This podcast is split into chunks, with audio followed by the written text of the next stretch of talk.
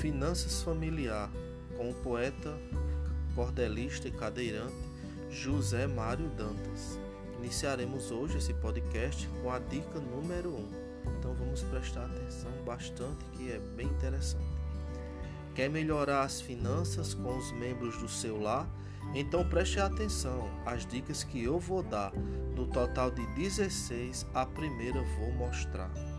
Pegue lápis e papel, monte seu planejamento nas entradas e saídas, faça um levantamento. Toda semana assim não causará sofrimento. É saúde financeira, conforme vamos chamar, honesta avaliação de quanto deve gastar semanalmente fazendo, a coisa vai melhorar. Para mais detalhes, acessem meu Instagram, arroba Dantas 7 Um grande abraço e até a próxima dica de finanças familiar.